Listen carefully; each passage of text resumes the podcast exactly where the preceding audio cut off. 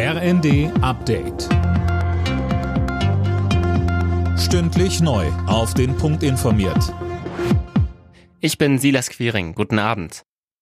Deutschland darf die Gasumlage nicht von der Mehrwertsteuer befreien. Die EU-Kommission hat eine entsprechende Anfrage der Bundesregierung abgewiesen und betont, da gibt es keine Ausnahmen. Wegen der steigenden Gaspreise hatte Kanzler Scholz zuletzt ein weiteres Entlastungspaket angekündigt. Die Präsidentin des Sozialverbands VDK Bentele findet das gut. Weiter sagte sie bei NTV. Es ist aber auch eine Frage der Fairness, wenn man sagt, der Staat sorgt dafür, dass jeder eben einen Grundbedarf zu einem vernünftigen Preis bekommen kann der eben auch für die Menschen reicht, die in einer schlecht isolierten Wohnung leben, vielleicht kein Geld haben für Energiespargeräte, auch für die muss das eben reichen. Und wenn jemand eben mehr braucht, dann kann er oder sie natürlich auch ein Stück dafür mehr bezahlen. Der Start der ersten Flüssiggasterminals in Deutschland rückt näher. Im Winter soll es soweit sein.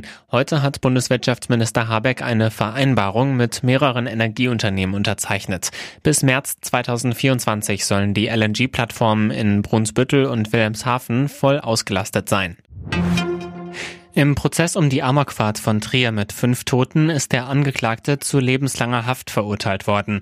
Das Gericht stellte die besondere Schwere der Schuld fest und ordnete an, dass der 52-Jährige in eine Psychiatrie kommt. Im Dezember 2020 war der Mann mit seinem Auto durch die Innenstadt von Trier gerast und hatte wahllos Passanten überfahren. Oberstaatsanwalt Erik Sammel sagte in der ARD, Er hat sich sehr, sehr intensiv mit dieser Tat im Vorfeld auseinandergesetzt. Es gab eine Vielzahl von Zeugenaussagen, von Hinweisen die das belegt haben. Und es war jetzt keine spontane Aktion.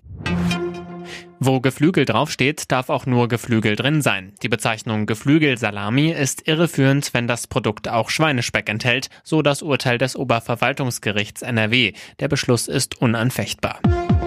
Alle Nachrichten auf rnd.de